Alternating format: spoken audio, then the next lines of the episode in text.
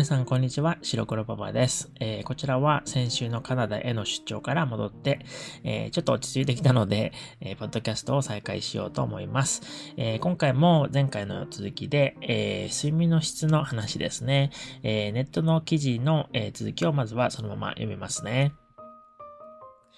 え東京疲労睡眠クリニック院長、梶本治さん。やはり睡眠環境が非常に大切なのですが、寝る前の準備というのが大切です。その点で入浴というのは、やはり就寝の90分前から60分前に入っていただいて、体温を温めていく段階で、睡眠の質が良くなっていきます。また、寝る前のスマホというのは、脳を活性化させてしまいますので、寝入りに非常に邪魔になります。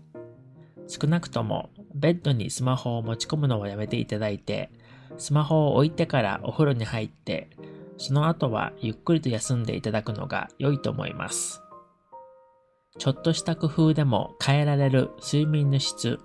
しかし、これを放置してしまうと最悪の事態も。アメリカのスタンフォード大学睡眠生態リズム研究所が提唱している睡眠負債これは慢性的に睡眠不足が積み重なった状態のことをお金の借金になぞらえたものです。眠りが悪くなってくると度重なる自律神経の乱れにより高血圧、心筋梗塞、糖尿病などの生活習慣病の悪化を招くリスクがあるとされており、これは寝だめでは解消されないと言います。また、生活リズムの乱れはコロナ禍にも関係があると言います。えー、ここまでが、えー、記事の内容だったんですけれども、えっ、ー、と、5位の説明に入ります。え、1つ目は、えっ、と、睡眠環境ですね。えこれはまあ、寝るときの環境ですね。え sleeping environment とですね。え2つ目、え寝る前の準備というのが大切です。ということなんですけど、まあ、えっ、と、寝る前の準備っていうのが、えっ、と、名詞なので、え名詞というのが大切です。ということで、えその名詞の部分 is important ってとこですね。でも、この名詞の部分に、えっと、文章を持ってくることもできるんですね。なので、えっと、完全な文章プラス、えー、というのが大切ですという風にもできるんですね。例えば、えっ、と、毎日日本語を勉強するという文章があるとしますよね。で、えっ、と、これが大切だというふうに言いたいときに、え、毎日日本語を勉強するというのが大切です。というふうに一つの文章にできるんですね。えっ、ー、と、studying Japanese every day is important ってこですね。えー、それでは三つ目、えー、その点で、えー、これはまあ in that regard という意味なんですけど、え、その点というのは、この場合は、えーと、寝る前の準備のことを指しているんですね。So, その点 is referring to what's previously mentioned.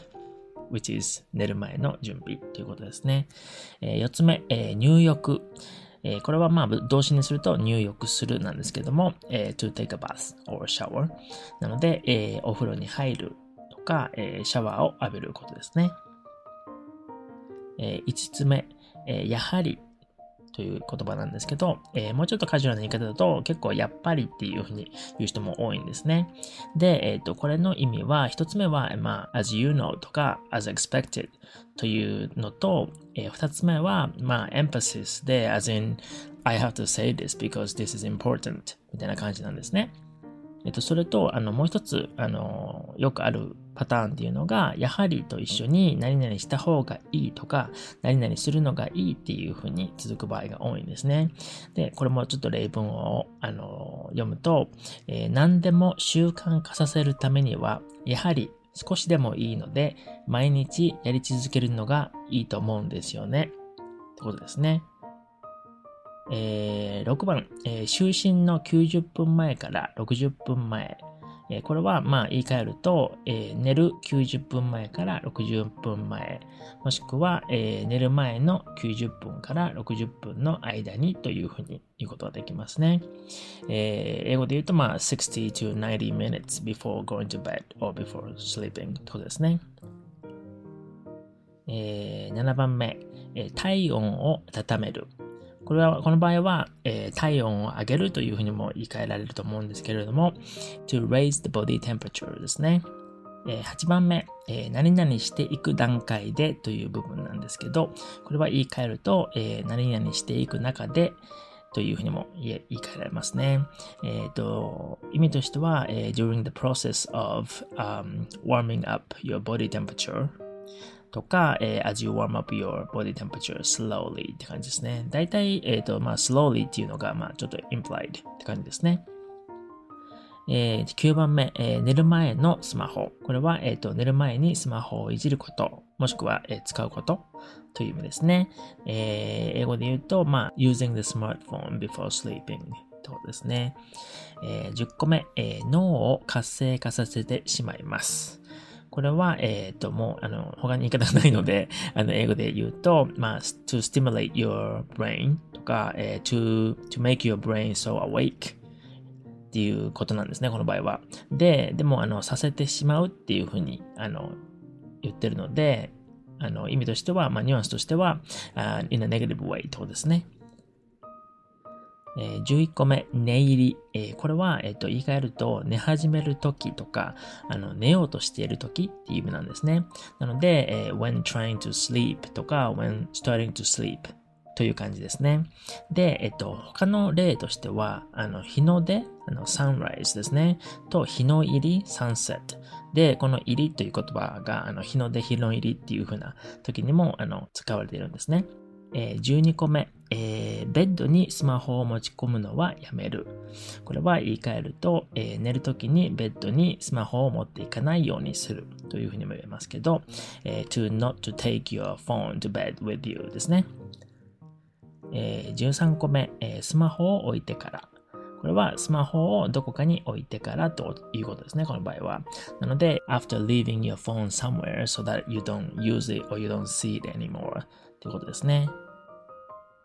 え、14個目、え、ゆっくりと休んでという部分なんですけど、これはまあ、リラックスして休むということですね。to relax and rest ですね。で、これはあの、ゆっくりとっていう言葉なんですけど、例えば、ゆっくりと読むだと to read slowly ですね。でも、これを、え、ゆっくりする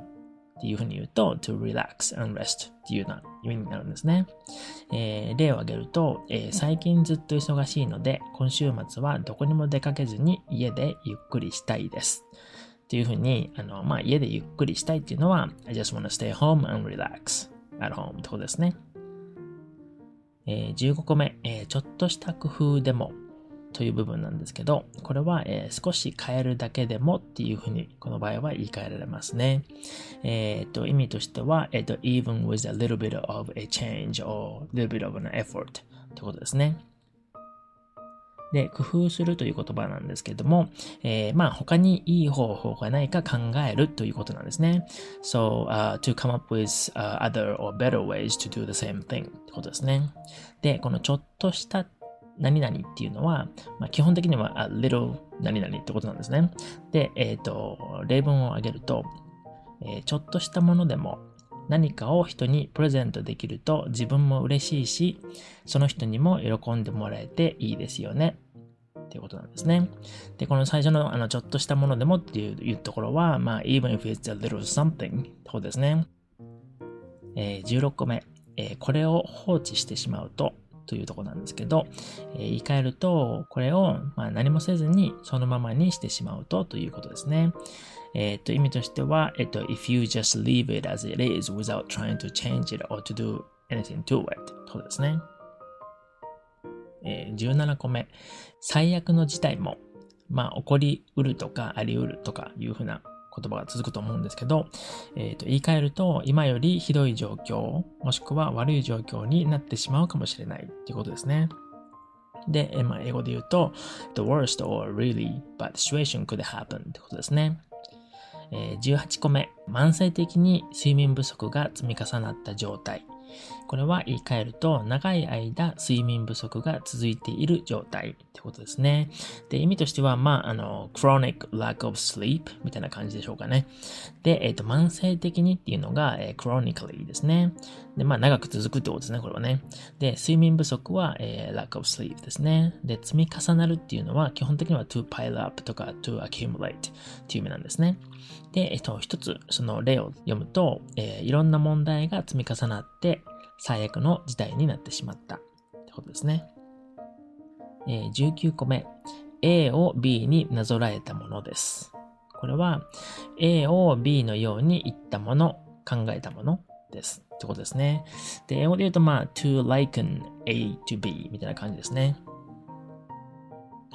えー、20個目、えー、度重なる何々ということなんですけど、これを言い換えると、まあ、何度も繰り返し起こる何々ということなんですね。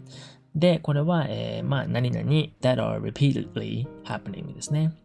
で、この度重なるの旅っていうのが、あの、カウンターの、あの、1度、2度っていう時に使うカウンターですね。その度と同じ漢字なんですね。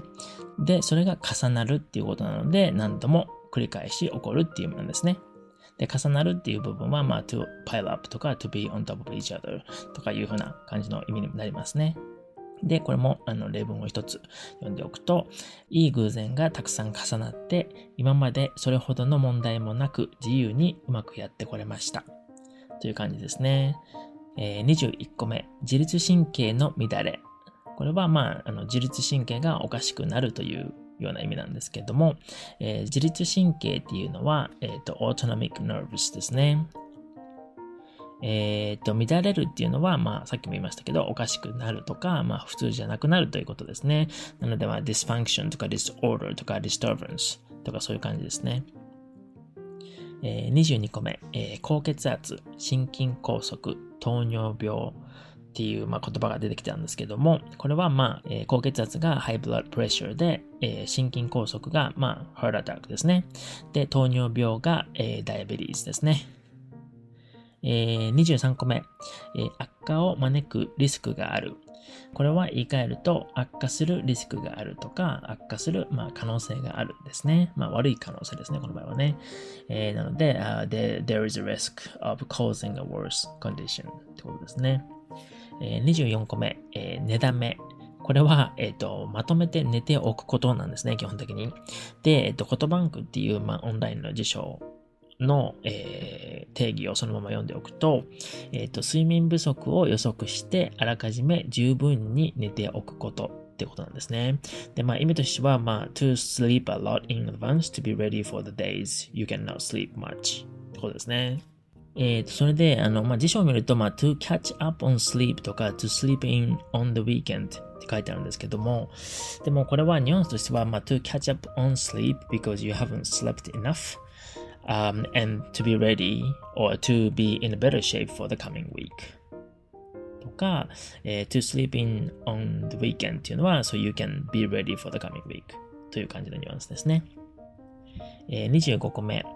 A は B では解消されないっていうのは、まあ、解消とか解決できないっていう意味なんですけど、えっ、と、英語だと、えー、B won't be the answer for A とか、えー、B won't solve the problem of A っていうことですね。えー、26個目、えー、コロナ禍という言葉なんですけど、これはまあコロナが始まってから結構、まあ、使われ出してみんな、なんていうのかな、か、そのコロナ禍のかっていう漢字も含めて、あの、読み方ですね。もうみんななんか、日本人の人でも、なんか、まあ、初めてっていうか、あんまり見ない言葉とか漢字だったので、あの、みんな、わかるようになったっていうか だと思うんですけども、えー、このコロナ禍っていうのは、あの、COVID-19 パンデミックっていうことですね、基本的には。えっと、例文を一つ読んでおくと、まあ、コロナ禍でテレワークが普及した remote work has become more common since the pandemic started ってことですね。で、このかっていう言葉なんですけども、これは、まあ、災いとか災難とか、えっと、不幸な出来事を意味する言葉ということですね。えー、それでは、オニシャドの文章に移ります。今回も語彙の説明に出てきた例文を使って練習してみてくださいね。えー、それでは、えー、一つ目。何でも習慣化させるためには、やはり少しでもいいので、毎日やり続けるのがいいと思うんですよね。最近ずっと忙しいので、今週末はどこにも出かけずに、家でゆっくりしたいです。ちょっとしたものでも何かを人にプレゼントできると自分も嬉しいし、その人にも喜んでもらえていいですよね。いろんな問題が積み重なって、最悪の事態になってしまった。いい偶然がたくさん重なって、今までそれほどの問題もなく、自由にうまくやってこれました。何でも習慣化させるためには、やはり少しでもいいので、毎日やり続けるのがいいと思うんですよね。二つ目、最近ずっと忙しいので、今週末はどこにも出かけずに家でゆっくりしたいです。三つ目、ちょっとしたものでも何かを人にプレゼントできると自分も嬉しいし、その人にも喜んでもらえていいですよね。四つ目、いろんな問題が積み重なって最悪の事態になってしまった。えー、5つ目、いい偶然がたくさん重なって今までそれほどの問題もなく自由にうまくやってこれました。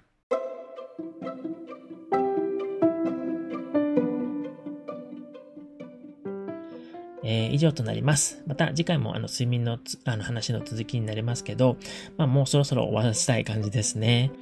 でもこれが終わったら、あの、次の候補のネット記事っていうのはいくつかあるんですけれども、でもまだ、あの、どれも中身をちゃんと読めてないので、あの、ちゃんと記事をしっかり読んでからどれにするか決めようと思っています。えー、それじゃあ、またね